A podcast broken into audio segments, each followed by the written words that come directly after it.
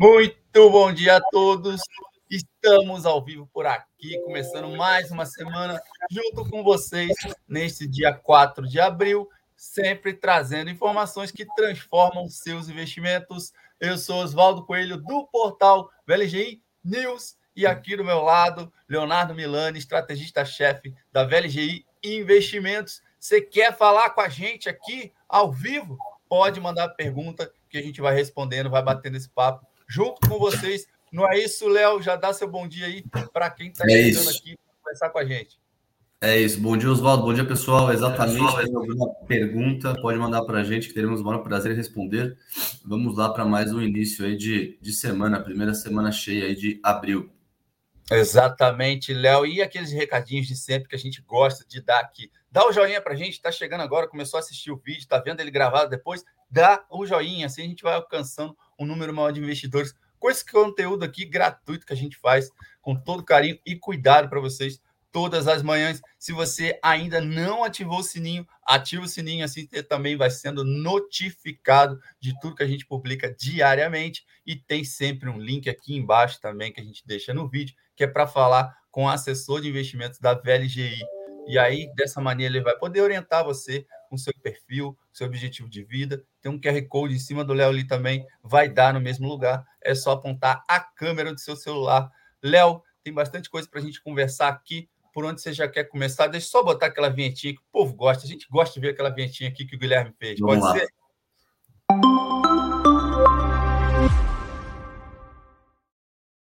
Quais são os destaques aí, Léo? Vamos lá, então, para as principais notícias, Oswaldo. A gente teve aí o desenrolar é, da guerra não muito favorável nesse final de semana, sem grandes notícias que levem a gente a acreditar aí no, no encerramento do conflito no curto prazo. É, teve o Reino Unido declarando que vai ampliar as sanções é, contra a Rússia é, e teve também é, algumas notícias que saíram na, CNB, na CBN é, falando sobre tropas russas terem perdido território para as tropas ucranianas ao redor de Kiev. Então, a Rússia segue tendo bastante dificuldade aí para continuar anexando é, territórios, né? A, Ucrânia está resistindo aí é, bravamente. A gente está vendo uma abertura positiva aqui dos principais mercados. É, lá nos Estados Unidos, a S&P Nasdaq estão apontando uma abertura para meio por cento de alta. Europa, atualmente, né, negociando ainda aberta com meio por cento de alta também. Foi um dia positivo, uma madrugada positiva para os mercados asiáticos.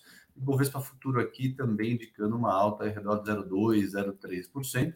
E o dólar, né? Falar do dólar rapidamente, já meio por cento de queda, 4,64, quem diria.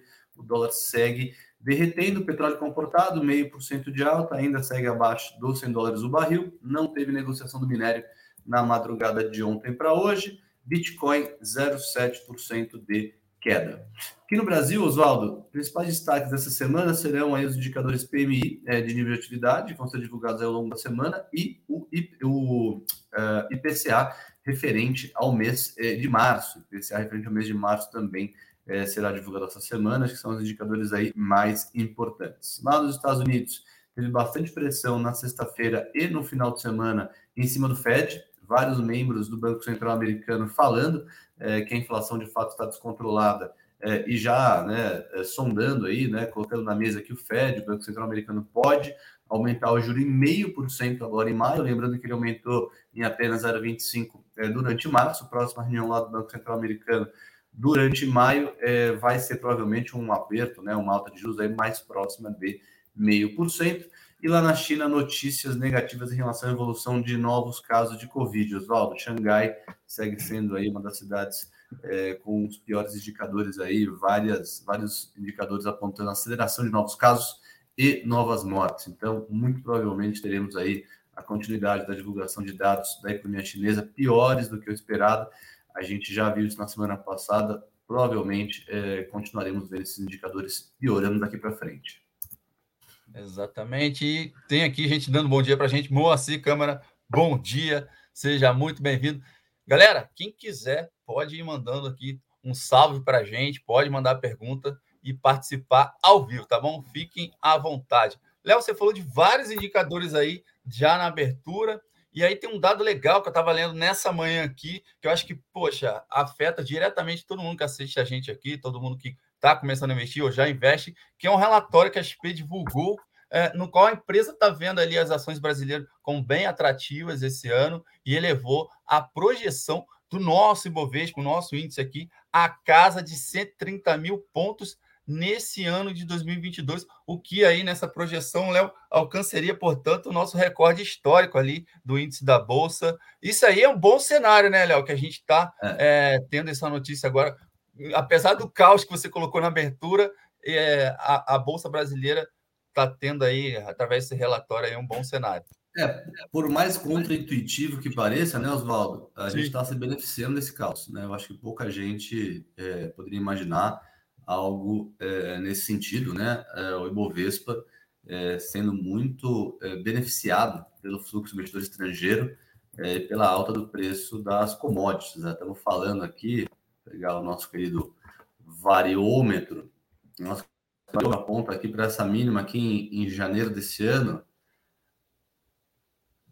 16% de alta, 15,5% de alta, é, desde as mínimas da metade de janeiro. Estamos falando aí da bolsa a 120 mil pontos, numa resistência aqui, Oswaldo, está com muita cara é, que vai ser rompida nessa né? resistência aí do 121 com uh, 123, 124 mil pontos. Não tem outro, outro grande ponto, não, né? A gente pode até argumentar que 125 talvez seja um pontinho aqui, né?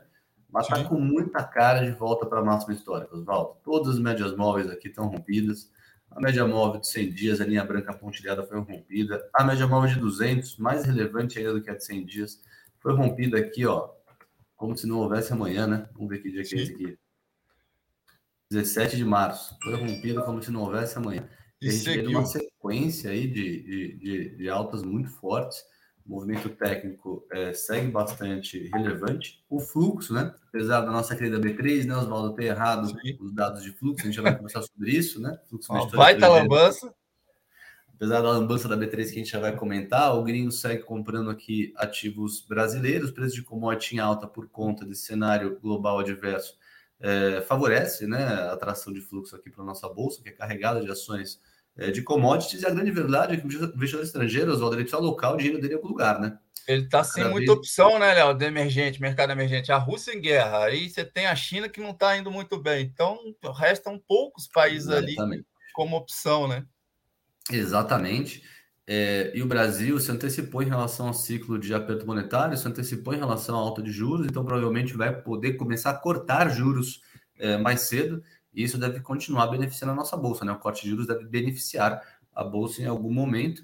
Pouca gente está falando disso, né? Estamos trazendo aqui é, em primeira mão essa possibilidade, né? Estamos aí ancorado na expectativa do próprio presidente do Banco Central, Roberto Campos, já falou, né? Que Sim. a Selic não vai passar é, de 12,5, 12,75. Então, provavelmente, né? A economia desacelera no segundo semestre de maneira mais forte. É, de acordo com Roberto Campos, abril é o auge da inflação, então poderemos ver aí cortes de juros já no segundo semestre, né? Isso aí está zero precificado, pelo contrário, né? Várias notícias hoje, inclusive, falando aí de, de vários bancos esperando algo como 13,5%, 13,75% de Selic antes da taxa começar a cair. Vamos ver quem está certo, né? O mercado ou o presidente do Banco Central uh, brasileiro mas me parece que tem espaço para essa bolsa continuar subindo sim, Oswaldo, e a XP está certa na, na projeção.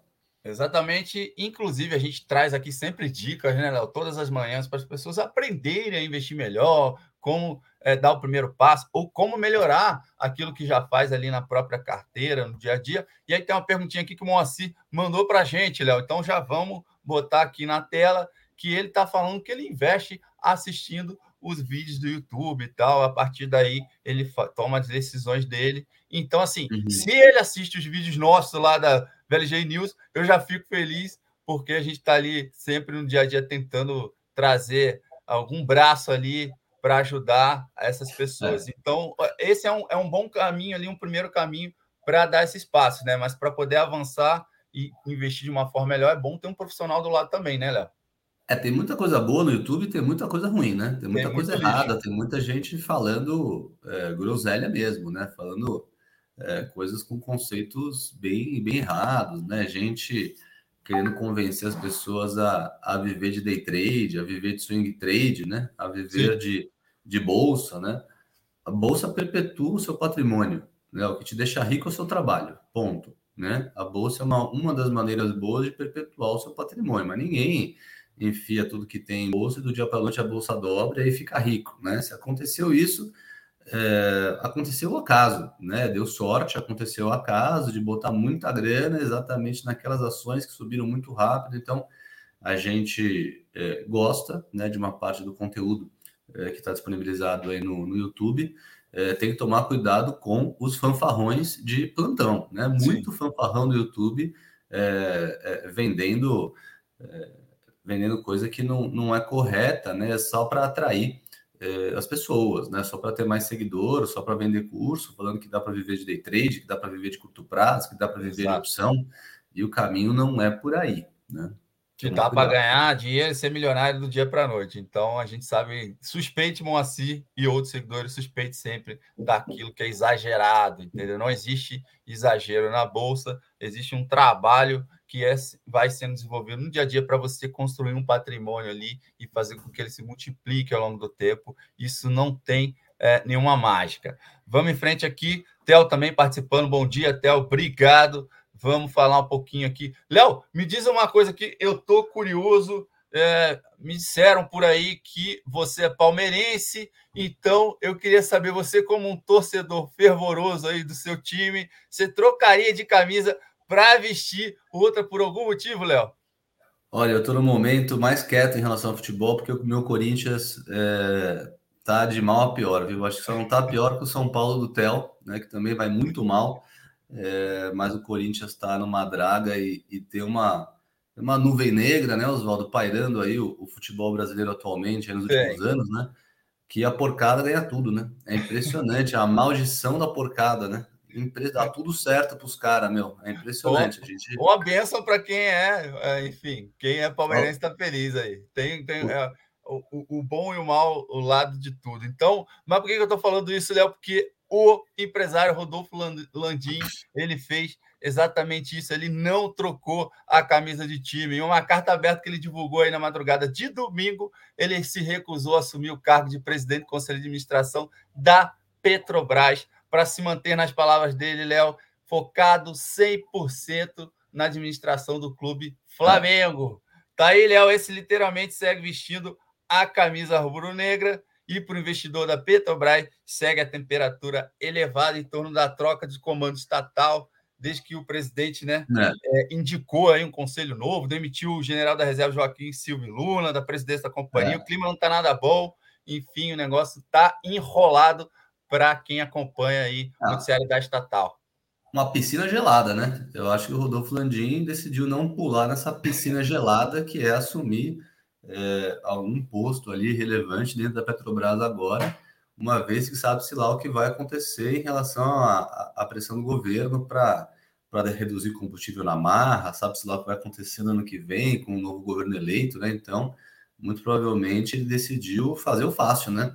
vou ficar aqui onde eu estou, no meu, no meu Flamengão no coração, e não vou pular nessa piscina gelada, que é um posto de alto escalão dentro da Petrobras, né? Exatamente. Ele falou: vou ficar por aqui, que aqui o jogo é ganho, tô fora. Lá eu não sei jogar naquelas linhas lá da estatal, não. Me deixa quieto por aqui, que tá tudo certo e fica mais organizado.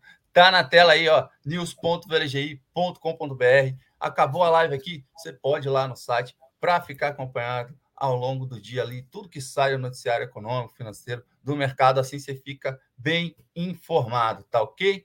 Léo, me diz mais uma coisa que eu estava lendo aqui agora de manhã, uma uhum. notícia que eu acho que você vai gostar muito e muitos dos nossos seguidores por aqui também.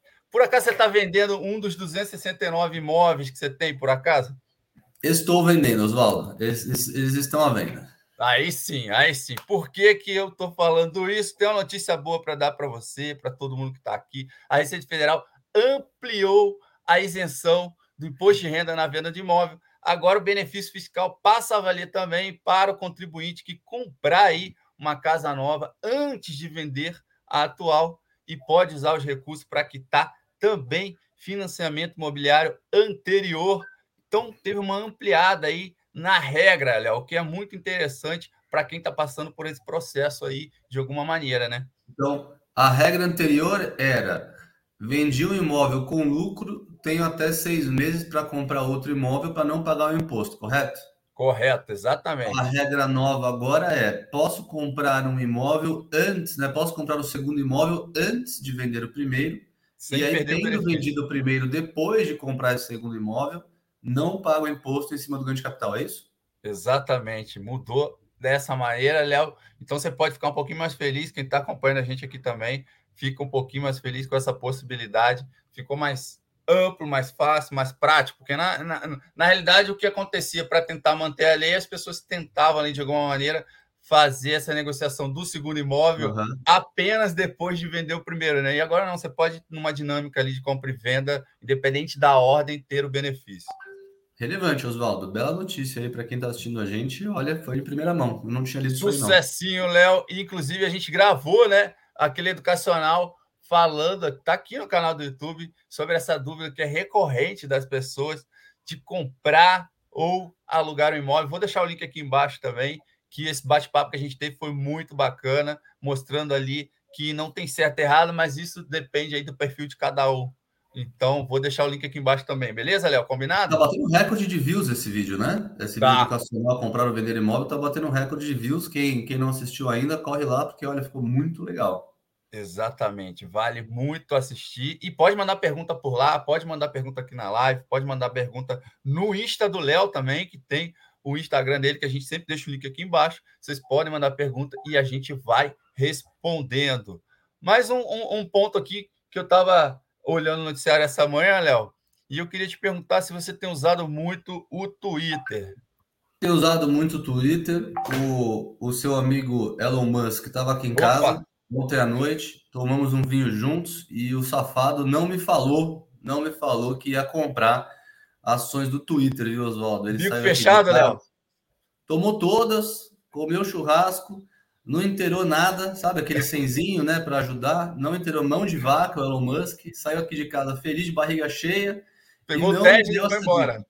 Não, me comeu, foi cachorro magro. Comeu, ainda carregou embora, o carro, ainda carregou o carro dele na tua garagem ainda, ainda usou tua energia não, não usou minha energia, minha, minha, conta de luz vai chegar mais alta e o cara não me deu essa dica, Oswaldo, que ia comprar ações do Twitter. O que, que aconteceu com as ações do Twitter? Ah, essa manhã aí vazou a informação de que o Musk comprou 9% das ações do Twitter, logo ele que tanto já reclamou, já falou mal do Twitter e estava ali por trás só comprando. Quem sabe um dia a intenção dele não é tomar conta aí uh, da empresa, mas já tem 9% das ações nas mãos do Musk, ele que já é o candidato, Léo, aí, apesar dele não ter pago as contas do churrasco aí e ainda os outros da energia, ele é o primeiro candidato aí no planeta a ser trilhardário. Já tem expectativa, já tem cálculo aí que em 2024 ele pode ser o primeiro ser humano a ter esse patrimônio aí na Terra. Então, a, apesar disso, ele é mão fechada, né, Léo? Mão fechada, cara. Mão fechada. 26 de alta as ações do Twitter agora, é isso? No pré-mercado? Arregaçando, já abrindo com tudo para cima. Tá subindo custava mais. nada, que... meu. Não custava nada ele dar essa dica para mim, meu. Puto, cara, mão de vaca em todos os sentidos, meu. Já quer vazar informação privilegiada aí. Enfim. E a gente, inclusive, tem o nosso Twitter também, para você que está assistindo a gente. Pode seguir a gente lá no arroba VLGI News também. E quem sabe o Musk responde a gente por lá, dando uma resposta para o Léo pública no nosso Twitter. Fechado? Fechado. Passando por vários temas aqui, o que você quer destacar aí? Diga aí. Não, eu queria saber se você ia comentar sobre essa patuscada aí da, da B3. A B3 cometeu um erro pequeno. Oh. Não foi um erro muito grande, não. Não, 30 bi? 40% de erro em relação aos dados do fluxo do investidor estrangeiro. Então, a gente que traz aqueles dados aqui toda manhã, né? Sempre muito feliz, falava, ó, oh, pessoal, o Lingo está comprando ação aqui no Brasil, elogiando.